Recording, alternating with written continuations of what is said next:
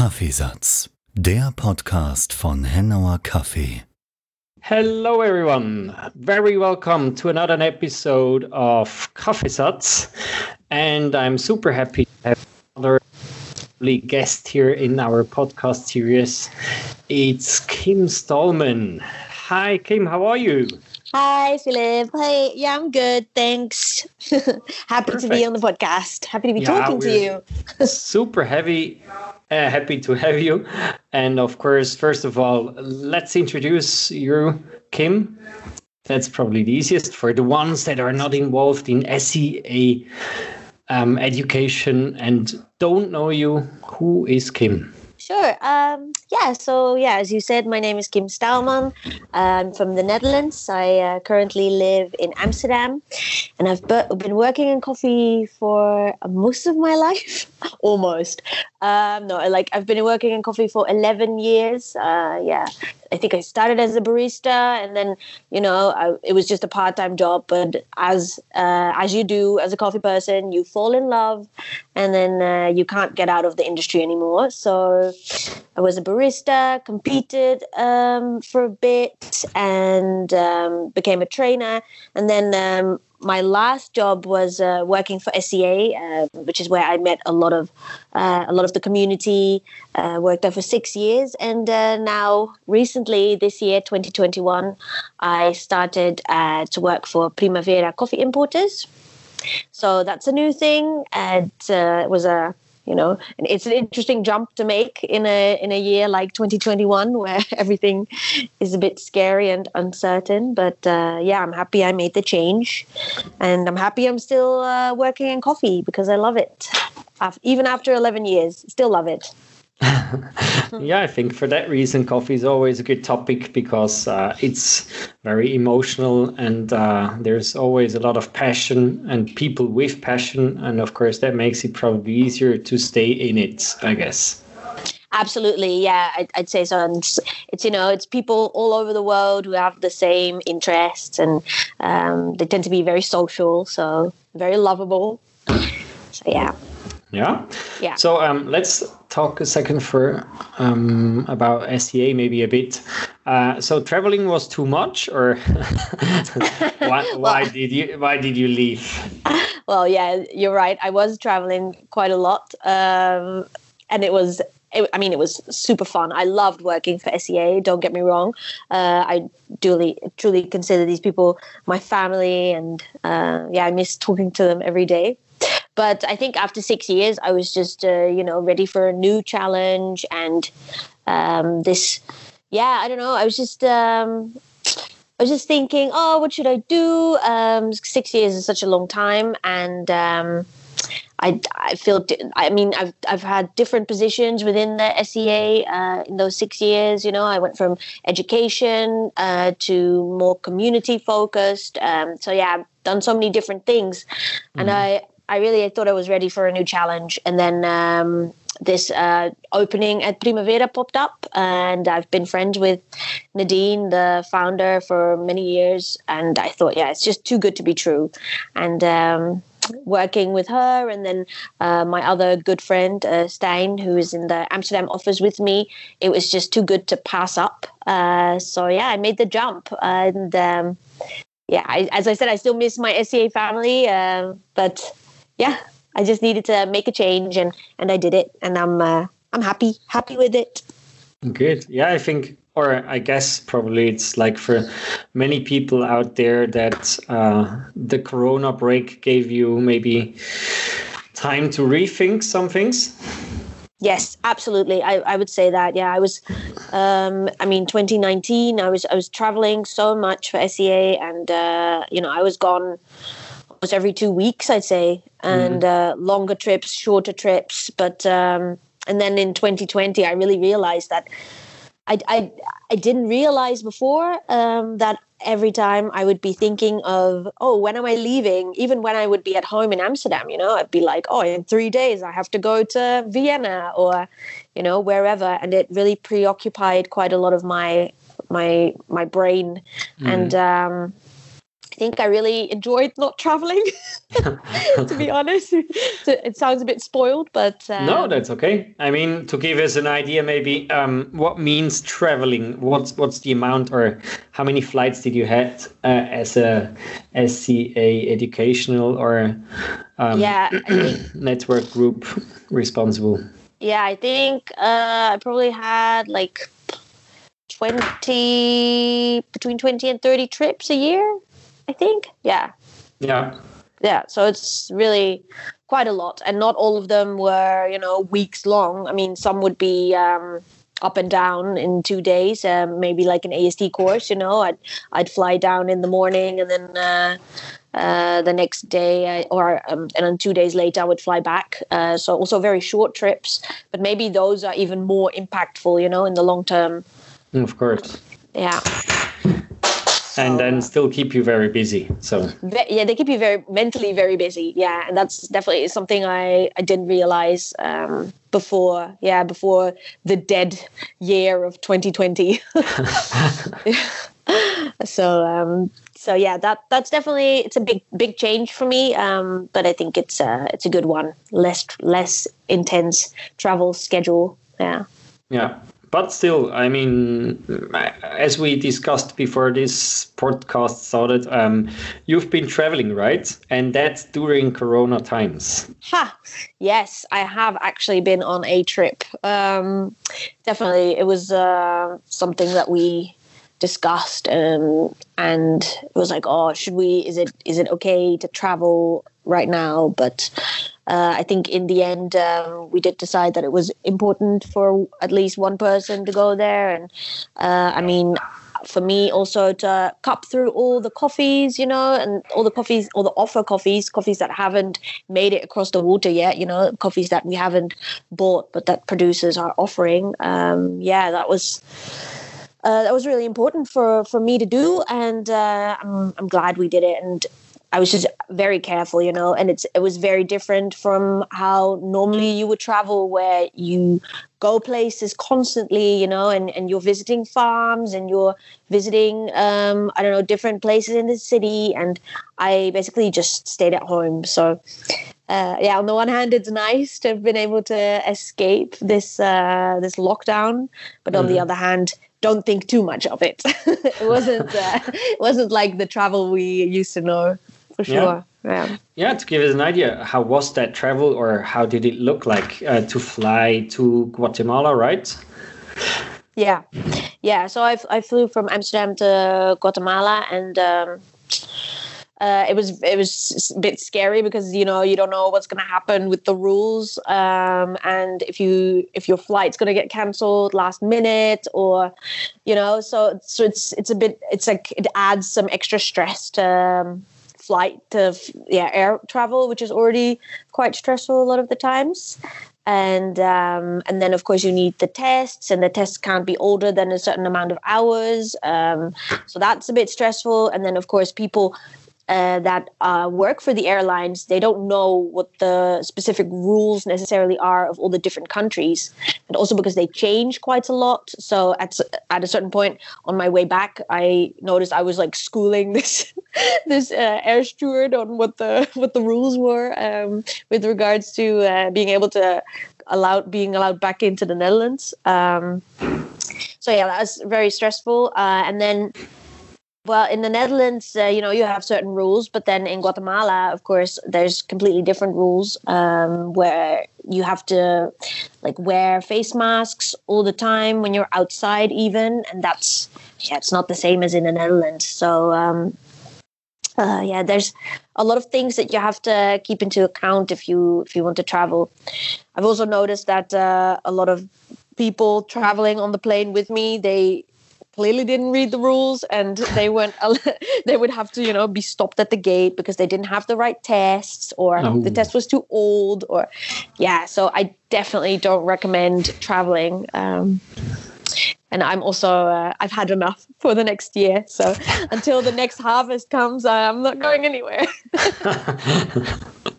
Oh wow and um, how was coping then? Because i guess that's uh, as well another topic that was pretty difficult well, to be honest, um, it wasn't super difficult because we have a very small team in Guatemala, and um, everyone's very, very careful. Uh, I mean, Nadine has a, you know, she has a small baby, so she's very careful. Everyone around us is very careful. So, um, so the cupping was, it just went on as usual, you know. Especially, I mean, if we would cup with more people, it would be a bit yeah sketchy maybe but um, since this is just such a like three to four people um, yeah it was okay. Yeah and it was very interesting of course tasting super super fresh coffees. I mean i've never experienced it like this before where you really have you know coffees that that just have just come from the farm you know a couple couple of hours um, away uh, which is it brings its own challenges you know cupping super super um, fresh coffee. But uh, yeah it was very interesting and very educational to cup through all these different guatemalan coffees. Yeah. Yeah great. i guess yeah, yeah. and um, give you a good, very good idea, of course, how the the work as a green coffee buyer probably works, and um, yeah, what are what are the diffi- uh, different uh, responsibilities and tasks that you need to fulfill? I guess. Um, well, I guess what we uh, what we really focus on is um, is is processing the samples that we get, uh, you know, correctly and to mm-hmm. judge them fairly.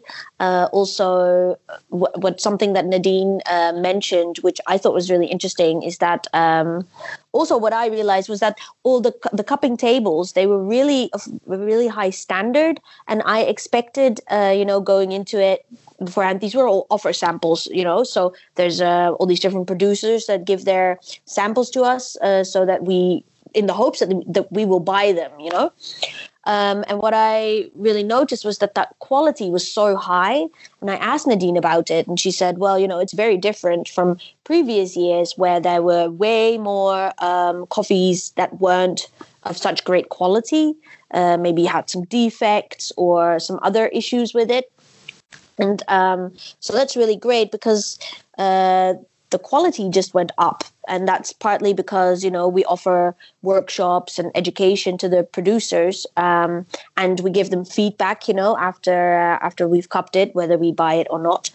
And um, that and that so that's one of the reasons that the quality really went up. And also they they know that um, we just won't buy certain you know uh, certain a lack of quality sort of.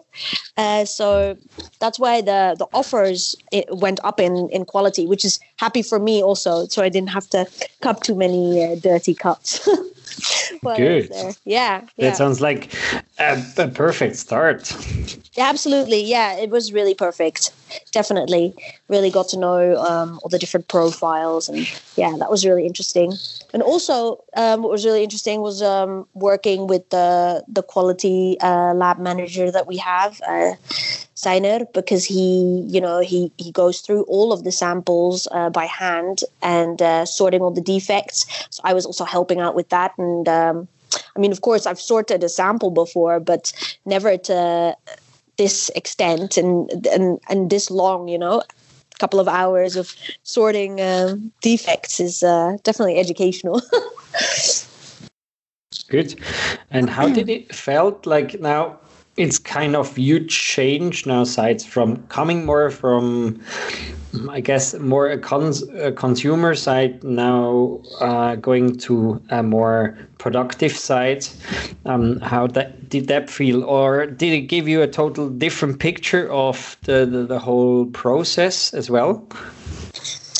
Uh, yeah, I think I mean, as coffee professionals, we always hear that there's that you know people spend so much time um, on the producer side, uh, but all and but there's like gaps that you still don't you don't really understand how much um, how much effort goes into you know every step of the way of in the value chain.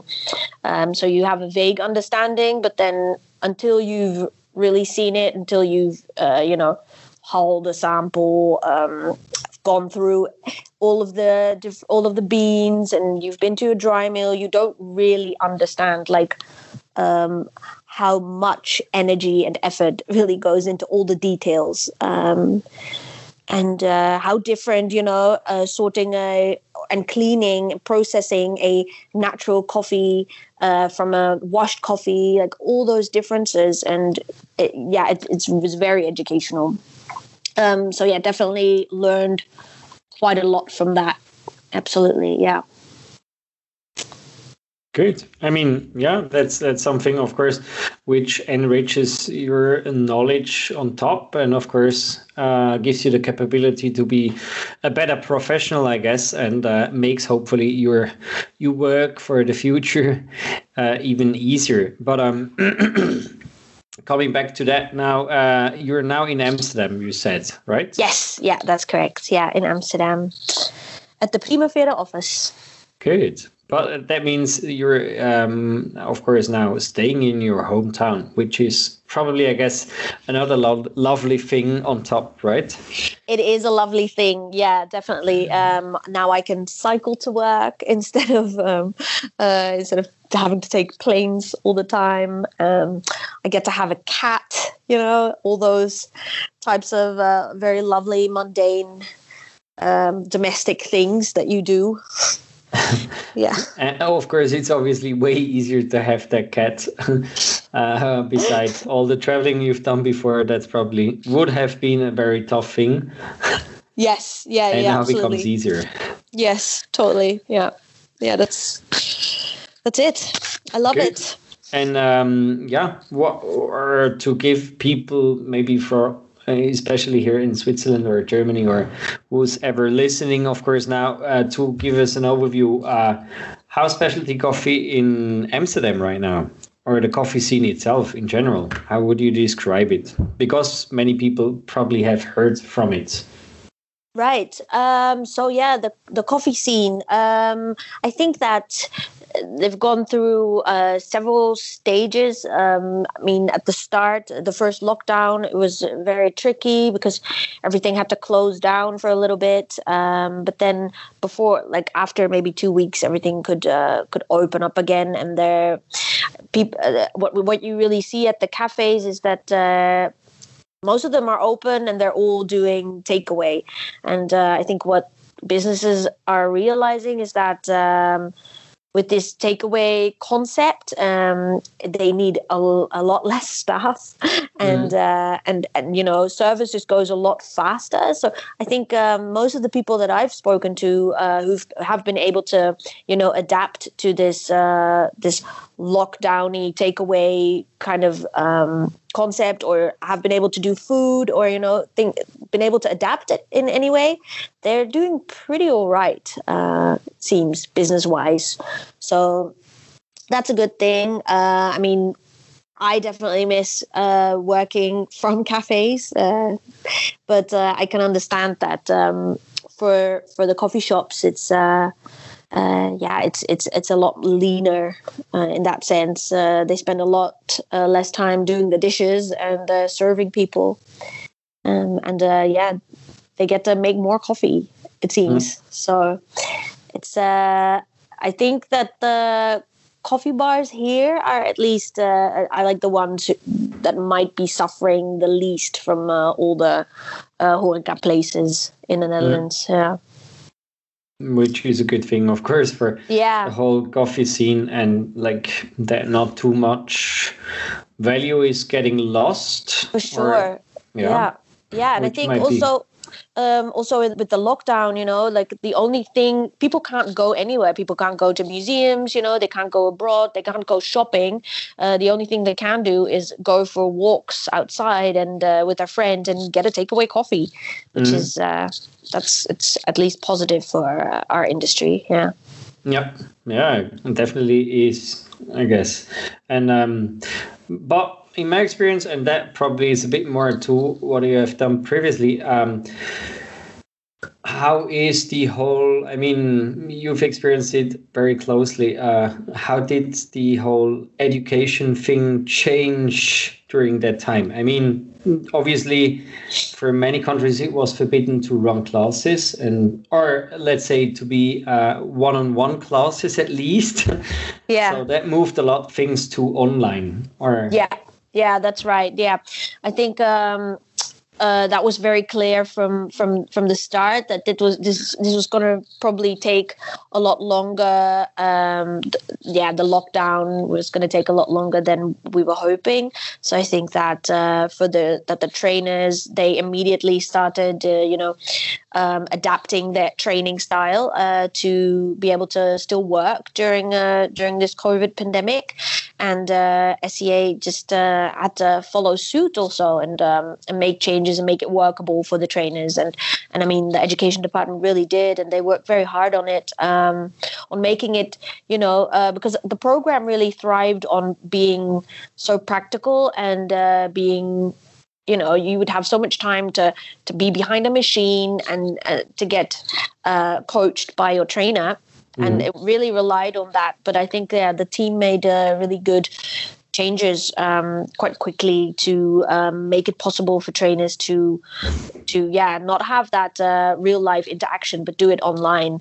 And um, yeah it wasn't easy for the trainers to adapt i think. But uh, i mean they, they they all made it work. So yeah it's it's good to see for sure that there's that ad- adaptability still. Well, but uh, yeah tough times Yeah, definitely. Yeah, I mean, not- that's what we experience as well. I mean, the interaction becomes very different. right yeah and and of course, the coaching uh, is another issue, and uh, the, the the feedback side, of course, is another thing.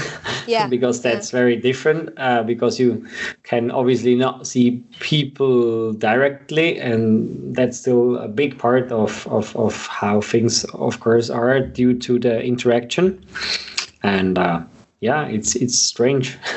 But of course you you kind of need to adapt to new situations. Yeah yeah that's definitely something that we're seeing huh? but uh, yeah also i mean i did the the authorized uh, SCA trainer course online and it's so different because especially if it's uh, you know if, if it's people with different nationalities different languages and and yeah normally you would just look at someone and be like oh they don't understand they need, need a little help but um, with um, being on a screen you're just you know you're uh, visible for everyone. You can't just go to one person and take them aside. It's not so easy. So yeah, it's um, definitely different interaction wise. And uh, I think maybe some people thought it would be easier to do a course online, but uh, yeah, I think that practice definitely shows that it's a lot harder. Yeah. yeah yeah i mean that gives us ideas how maybe future could change or in what directions things could go and um, of course is a I guess another way of feedback how you maybe could um, make your course work better Yeah. um, from a mm, very different perspective, I guess. And Yeah. it's a, another feedback that thrives you to push in some other areas which you haven't been pushed before because the interaction is very different. But I Yes, guess it's definitely. kind of an interesting feedback as well.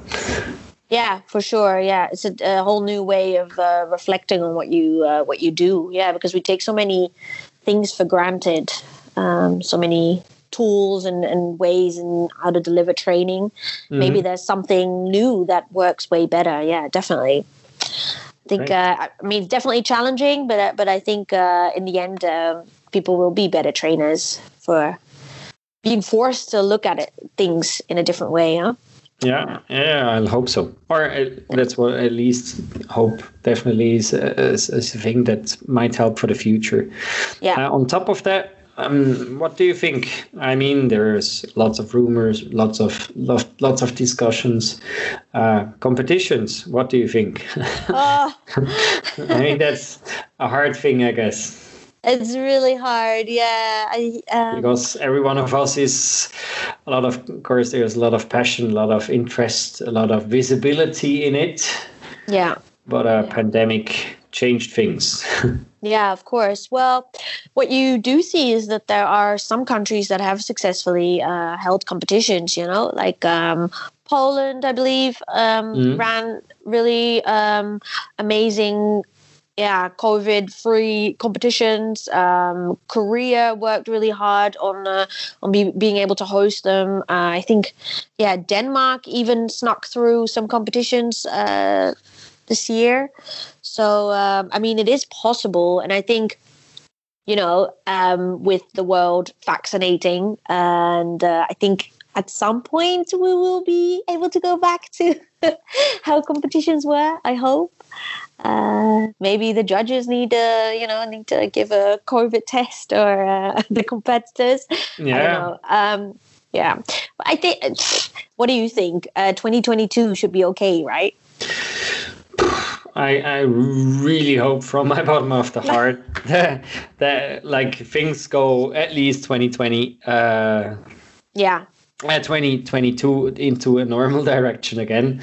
Yeah. uh, because i think we we humans and we we love interaction. We love connecting talking to people in person. And of course I guess not with face masks, which takes away a lot of emotion, a lot of uh, body language, yeah. which is very important to to to give us value and to give us um, a better living at some point, I guess. Yeah, yeah, absolutely. But I mean, even if the competitions would be with uh, with less audience or with no audience, um, I think there's there's ways around it. You know. Um, also competitions have to be adaptable, I guess. Yeah, yeah, definitely. Yeah. I mean, you see it in sports like um, audience, of course, is not around right now. That would yeah. be, I guess, totally okay. And of course, with smaller teams and some adaptations, of course, need to be part of the game right now because mm, there is COVID. So, of course, that's something yeah. that is necessary. In the other hand, I guess same for you. Um, at the end, maybe as well there are more important things than competitions right now for many people.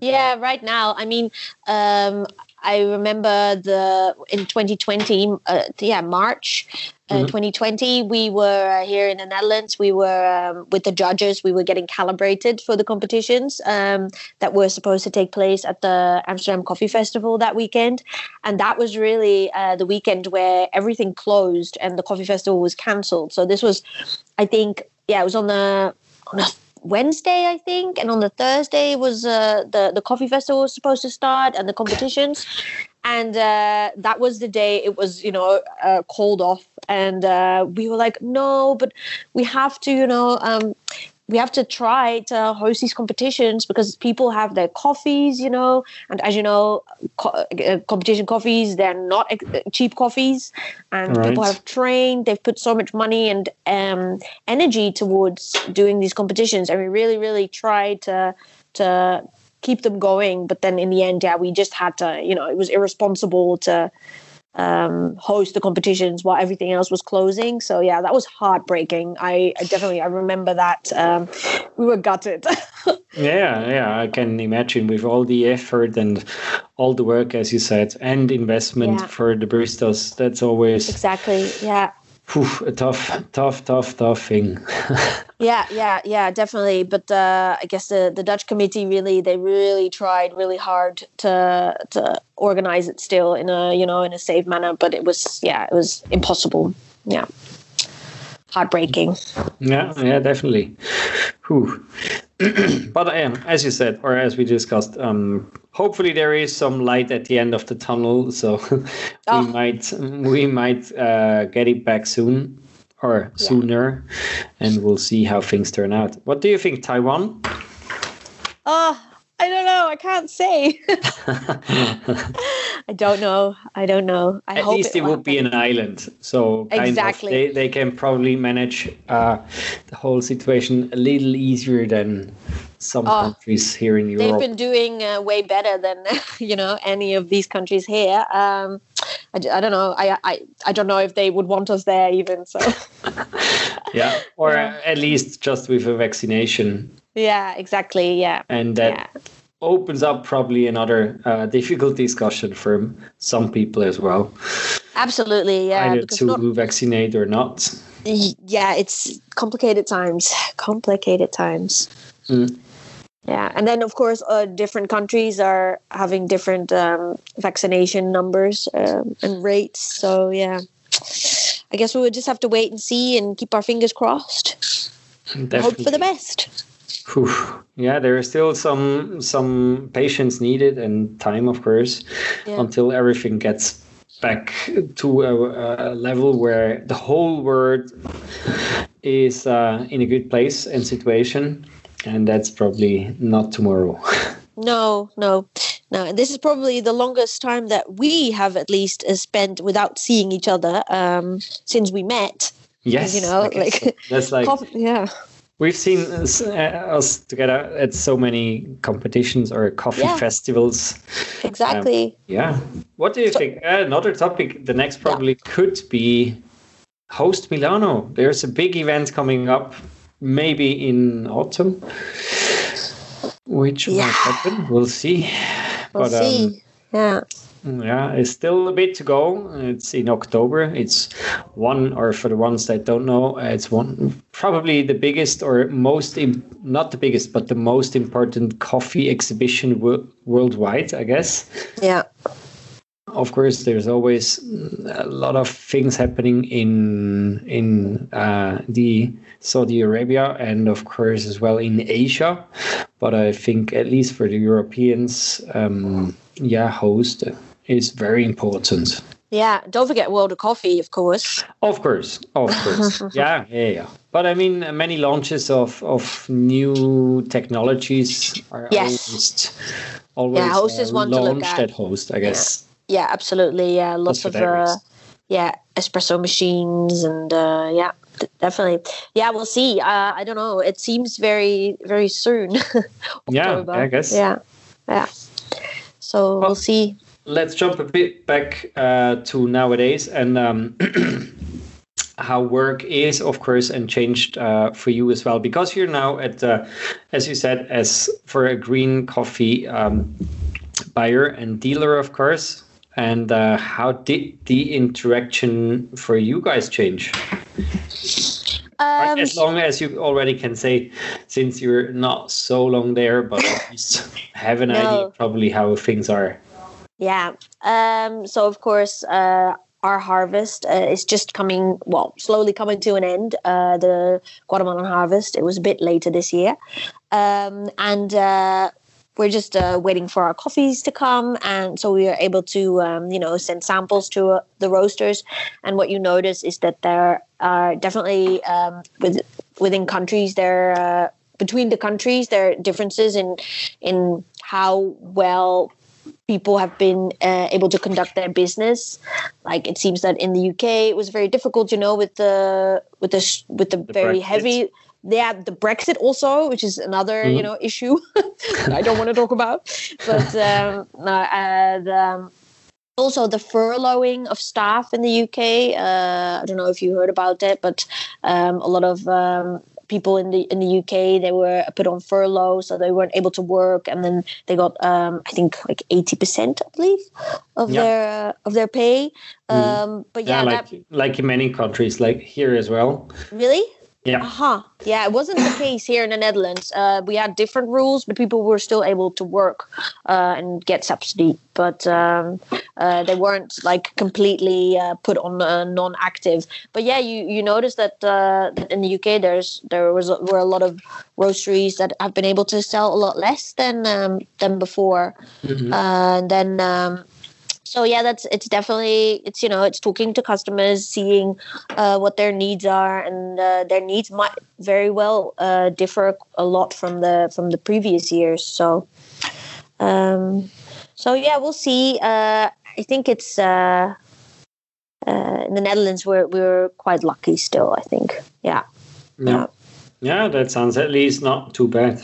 yeah Yeah. you see many differences in europe really uh, Yeah. between all the countries yeah But then, in the other hand, um, there's probably a different interaction anyway, since uh, public cuppings are not possible. So, Yes, no, public cuppings are not possible, but uh, and also the post is always late.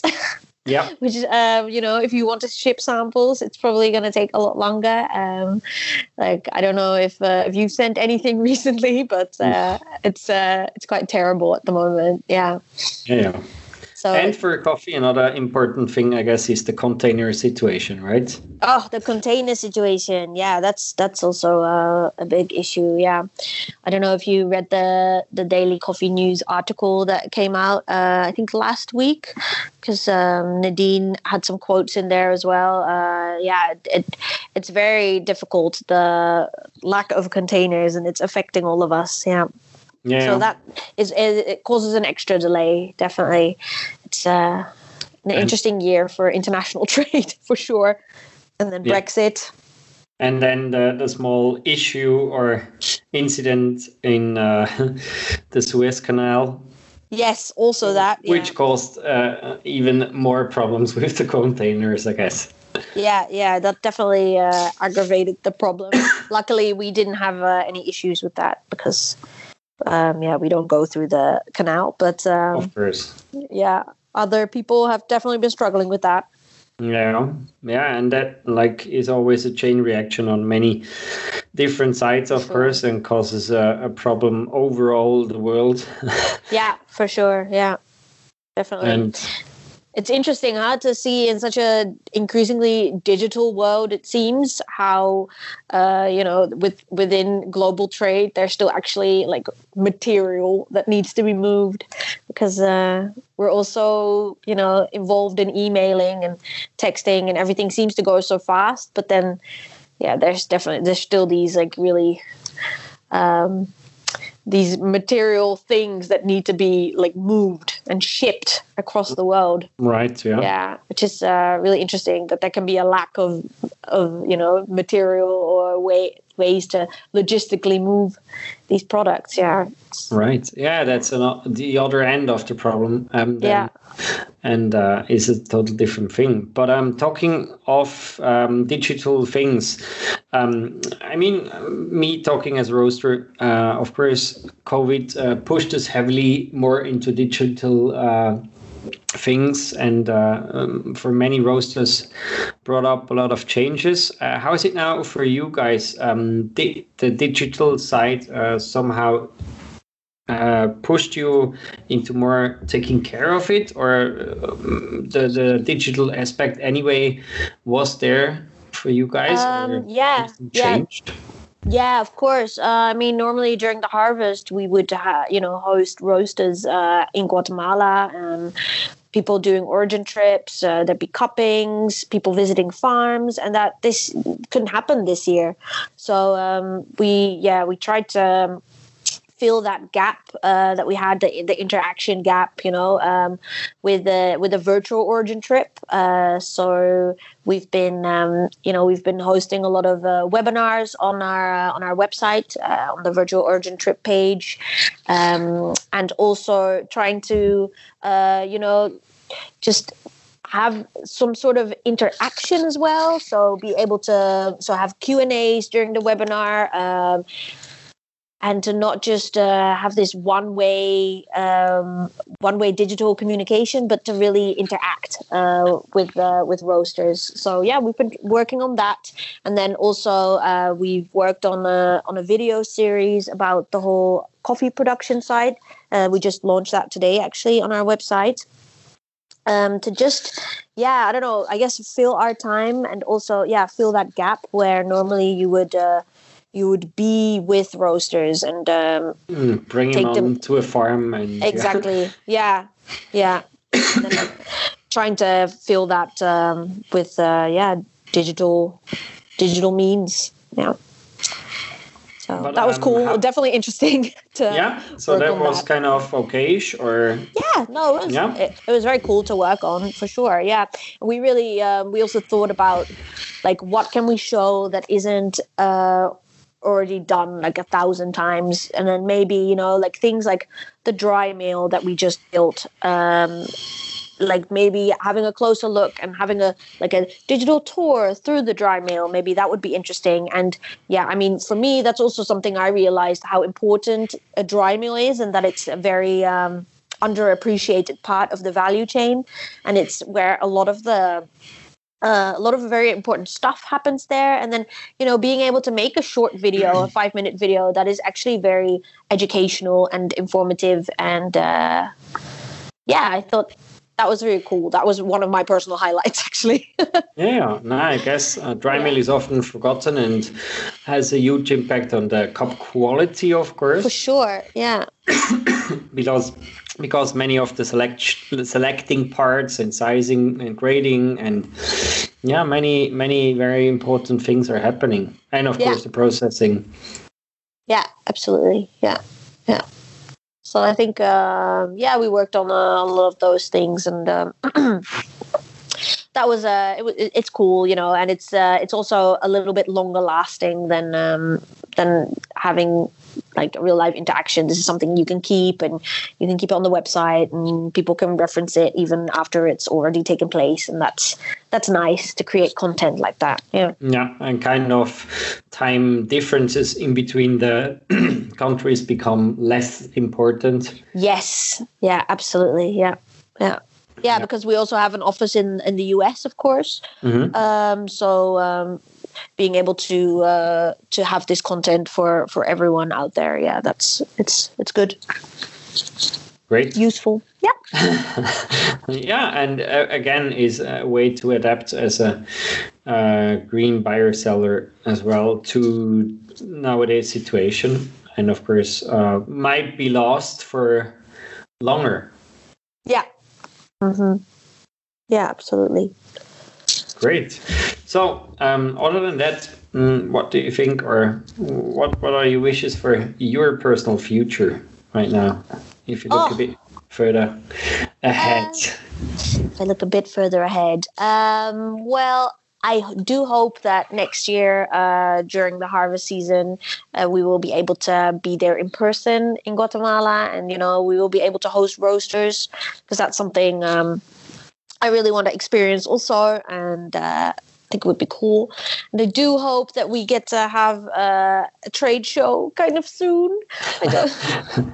It would be nice to see everyone. Um, besides that, I'll uh, I'll keep travel to a minimum. Um, and uh, yeah, I'm just very excited for our coffees to come to Europe and um, to be able to cup them uh, now they're here and uh, sell them to roasters. Great. So, um, yeah, some or many exciting stuff coming around. yeah, for sure. To talk about that? Um, m- more Coffee excited. wise, or I mean, coffee wise. Sorry. So uh, the coffees that you've explained already, the coffees are super good this year. The quality. Yeah, So Yeah. yeah. The anything coffee. to look out for it. Yeah, for sure. Um, I mean, in Guatemala, traditionally, um, most of the coffees were washed. So, um, honey and naturals, they're really quite um, new and experimental uh, still. So, you don't find huge amounts of those processes. Uh, but if you do find them and they're, uh, you know, and, and and the ones that we buy are, of course, they're like um, they meet our quality standards. So they're really uh, good, tasty coffees. Um, I think that they are very interesting, and um, I would definitely be on the on the lookout for uh, some beautiful natural and honey uh, Guatemalans that come from us. Uh, so that's something uh, I'm looking forward to. To you know, um, selling them to roasters and then tasting what they've done with it, because that uh, I think will be very exciting uh, to see what all the different roasters will do with those coffees. Because Yeah. uh, right now I've obviously only uh, tasted them, you know, roasted on the sample roaster. Of course, and then So- differences again are huge. Exactly. Depending So- from roach, uh, roaster to roaster, from Yes. roast style to roast style, and for sure. So many very ways excited. to go.